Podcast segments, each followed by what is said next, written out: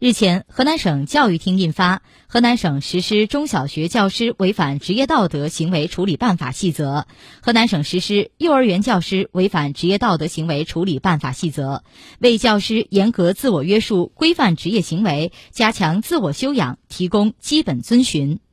根据细则，中小学教师违反职业道德行为处分种类包括警告、记过、降低岗位等级或撤职、开除。